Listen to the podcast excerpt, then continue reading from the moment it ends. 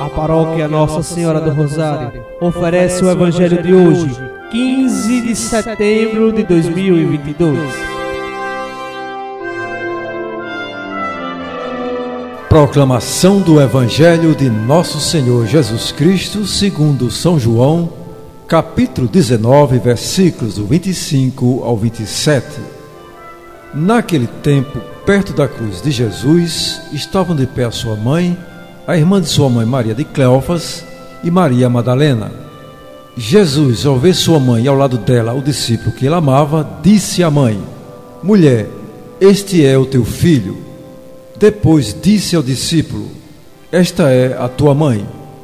Daquela hora em diante, o discípulo a acolheu consigo. Palavra da salvação.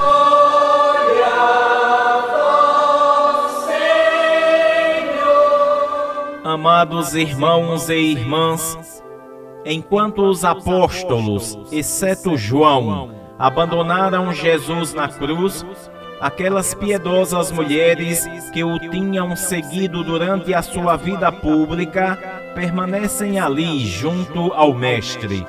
Por isso, a Igreja sempre reconheceu a dignidade da mulher e a sua importante missão na história da salvação. Jesus confia a sua Mãe Santíssima aos cuidados de João. Este gesto tem um duplo sentido. Primeiro, manifesta o amor filial de Jesus à Virgem Maria.